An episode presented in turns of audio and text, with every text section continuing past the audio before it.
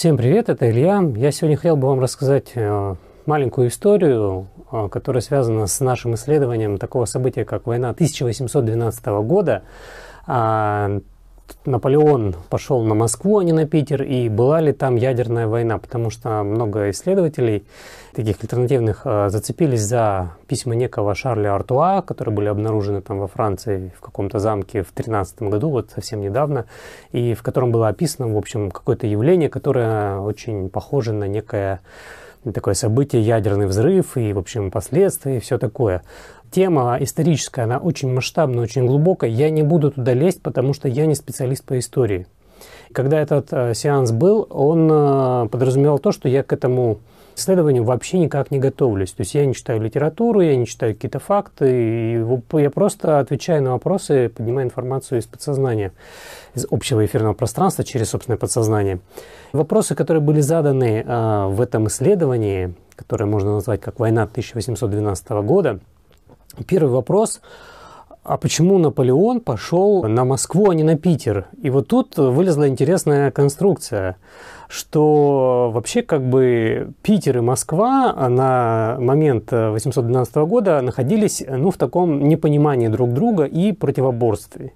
То есть питерская аристократия, питерская власть, она представляла из себя больше европейскую цивилизацию. То есть это либо Франция, либо Великобритания. То есть это все ставленники европейские.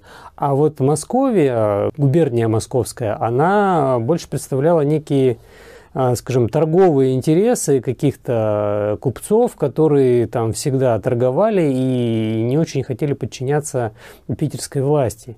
И в этом смысле, когда Наполеон а, пошел на Россию и выбрал все-таки Москву, здесь было, ну, такое, чувствовалось некое а, согласие Александра I, который на тот момент был монархом да, в нашей стране, его молчаливое, а может быть и не очень молчаливое согласие, что давай-ка, в общем, разберемся вот с нашими оппонентами, которые засели в Москве. То есть Москва и Питер – это противоборствующие стороны. В истории это где не отражается. Вроде как есть генерал-губернатор, да, который, опять-таки, назначен а, питерской властью Санкт-Петербургской. Но по факту все население губернии Московской, оно не подчинялось. Ну или как бы налоги, может быть, платило, а вот, э, вот вовлекаться во всю эту новую европейскую цивилизацию очень не хотело. Ну очень не хотело. И в этом смысле, чтобы эту непокорную часть народа как-то вовлечь, что лучше всего идет? Ну, как обычно, какие-то катаклизмы. Но здесь еще считывалась интересная ситуация, что сам Александр I, он а, рассчитывал как бы разделаться и с Наполеоном таким образом. То есть он вроде как э, говорил, что я не против того, чтобы ты пошел на Москву. Самому Александру Первому было интересно а, чужими руками а, решить свои проблемы внутри своего государства. А вот э, а Наполеон думал, что если он уж возьмет Москву, то Питер он в этом смысле тоже возьмет. И получилось, что оба, и Наполеон, и Александр I, они вроде как бы ментально из одного европейского сообщества, они вроде даже аффилированы как-то друг с другом, но тем не менее в, в этой конструкции они хотели расправиться друг с другом так, чтобы поменьше вовлечь свои силы к этому. Ну, то есть это все равно, что дождаться, что другой упадет, э, споткнется и разобьет себе лоб. Вот что-то подобное. Поэтому почему Наполеон пошел не на Питер? Причина очень, с одной стороны, банальная. Она в духе политических а, многоходовок. Всегда э, преследуется не только одна цель, но много целей. И вот это все, ну, я специально оставлю ссылочку на этот сеанс. А, посмотрите, он очень интересный. Он все там час, час 10. Мне кажется, гораздо интереснее было бы смотреть именно сам сеанс исследования. А я сейчас коротенько расскажу о своих впечатлениях после этого сеанса. Если говорить, почему сожгли Москву, то ощущение такое, что это мои уже такие впечатления после сеанса, что Александр I э, сделал все для того, чтобы французы взяли Москву, ее ограбили, а потом еще попали в этот пожар. И то есть, знаете, это когда вы вроде как дошли, да, вроде как победили, но случилось несчастье. Все сгорело, э, жить негде, кушать нечего, и вы вот голодные, холодные после пожара должны куда-то, в общем, двигаться и какой-то следующий город брать. И вот в таком э, состоянии и надеялся Александр I застать Наполеона, что, собственно, и произошло. Да, французы взяли Москву, и мое впечатление, что поджоги были организованы специально для того, чтобы э, положение французской армии было максимально критичным. То есть, с одной стороны, у них грабеж населения и как бы вседозволенность, а с другой стороны, вот этот пожар застал их врасплох и вынудил их э, двигаться в таком немножко деморализованном состоянии, да, то есть, когда вот это все награбленное, некое а, такое состояние после пожара, в общем, да, еще морозы, в которые они попали. Ну, в общем, Александр I в этом смысле оказался хит, хитрым товарищем, который, по сути, пониманием, в каких реалиях, в каких географиях и в какой э, конструкции Турции эта вся военная история пойдет, он практически угадал и, не участвуя в разборке со своими московскими оппонентами, он руками Наполеона решил много проблем. И в том числе и сам Наполеон а, сам себя утилизировал.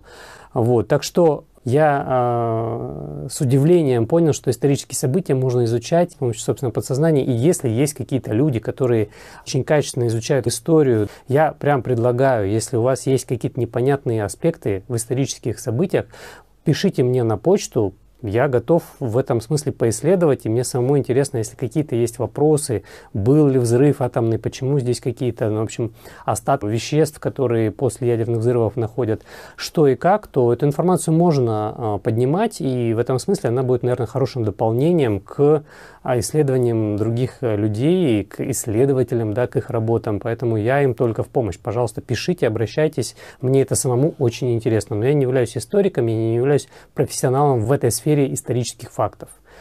А по поводу ядерной войны, я, к сожалению или к счастью, я не нашел, то был какой-то огромный взрыв э, атомный, что значит была радиация. А это как раз то, что описано в дневниках вот этого Шарля Артуа, которое вывалилось в 2013 году. И очень хорошо чувствуется, что вот этот вброс Шарля Артуа. И вообще, вот э, заметили, нам факты прошлого обычно преподносят некими э, документами. То есть вот та власть, которая на планете как, как бы уже давно, не первые тысячи лет э, заправляет, она прекрасно научилась переписывать историю и подтасовывать факты, угодные той истории, которая им нужна. И вот этот факт, выпад этого э, Шарля Артуа, его письмо, оно, по сути, всех исследователей, которые э, занимаются вот такие альтернативные исследования, оно увело от э, действительно изучения исторических фактов в некую такую псевдореальность, э, в некую фэнтези, и люди начали вот э, очень много времени своего тратить на изучение атомного взрыва, там какие-то, в общем, пришельцы, инопланетяне, вот вся вот эта лабуда, которая уводит э, исследователей не в ту сторону и занимает их полное время, и они, по сути, занимаются исследованием неких фейков всю свою жизнь что и нужно самим э, создателям этой истории. Так вот, никакого ядерного взрыва я, к сожалению, не нашел, никаких э, событий, связанных с э, ну, такими эффектами, скажем, лучевой болезни я тоже не нашел. А вот все виды там, заболеваний, связанные с отсутствием нормальной чистоты, да, там дизентерия, там всякие болезни, связанные с грязью, с послепожарными всякими вот этими проявлениями. Этого было очень много, обморожения, а, отсутствие гигиены, деморализация в рядах э, французской армии. И все это было в огромном количестве. Вот так вот. Такое странное э, событие, оно вроде как бы интересное, но выглядит достаточно банально. Но при изучении этой темы, а, что было интересно, в период с 15 по 18 век, 1500-е годы, 1800 до, до революции – считывается другое, что почему они вбрасывают вот эти фейки, да, что ядерная война, что там катаклизм, что там что-то такое, в общем, уводят исследователей в другую сторону, а именно в этот период очень много было произведено реформ. И эти реформы связаны как раз-таки с нашим восприятием нашего, нашей истории, нашей технологического уклада, в котором мы сейчас находимся. Так вот, я скажу э, свои, опять-таки, ощущения, что там произошла реформа Никона – православия. То есть, по сути, в этот момент э, произошла а, утрата понимания, как работали все храмовые комплексы, потому что я это вижу как технические устройства, которые связаны с обеспечением свет, тепло, энергия. То есть все храмы, все церкви, в которых люди сейчас молятся, это технические устройства, которые раньше помогали людям, ну, по сути, освещать и отапливать свои дома. Это некая технология, скажем, некого электричества. Именно с 15-16 века пошла масштабная тотальная зачистка и смена некой парадигмы такой э, технической, с одной технической на другую. И уже как раз-таки война 18 года, она как хороший повод зачистить а, некое население, потому что подобные процессы были и в Соединенных Штатах война за независимость, собственно, там похожий процесс. И в Европе что-то похожее. То есть у нас каждый раз, когда нам нужно перейти а, в новый дивный мир, а, у нас происходят войны, катаклизмы, революции. И в этот период утрачивается знание о прошлых технологиях и дается новые технологии. Вот та же электрификация, да, план ГЛРО. Вот специально скажу, что значит официально это вроде как 1920 год, да, у нас э, вся электрификация страны началась, но в то же время в 1870 году литейный мозг в Петербурге был освещен электричеством как бы 920-1870, то есть 50 лет разница, да. Вот. Реформа Никона, 1650 начало. И как раз там, через, э, в течение 100, 150, 200 лет все это зачистилось. В течение этого времени людям привили некую э, духовно-нравственную модель поведения молитвы и все такое. То есть та же реформа Никона, она нам доводится, ну, как однобоко, что ли. Мы видим только одну сторону медали. И вот в этом периоде, как раз-таки с 15 там, по 18 там, 1500-1800 года, очень много реформ, в котором все кверх ногами переставили, утратили много литературы, много технической документации, полностью заменили.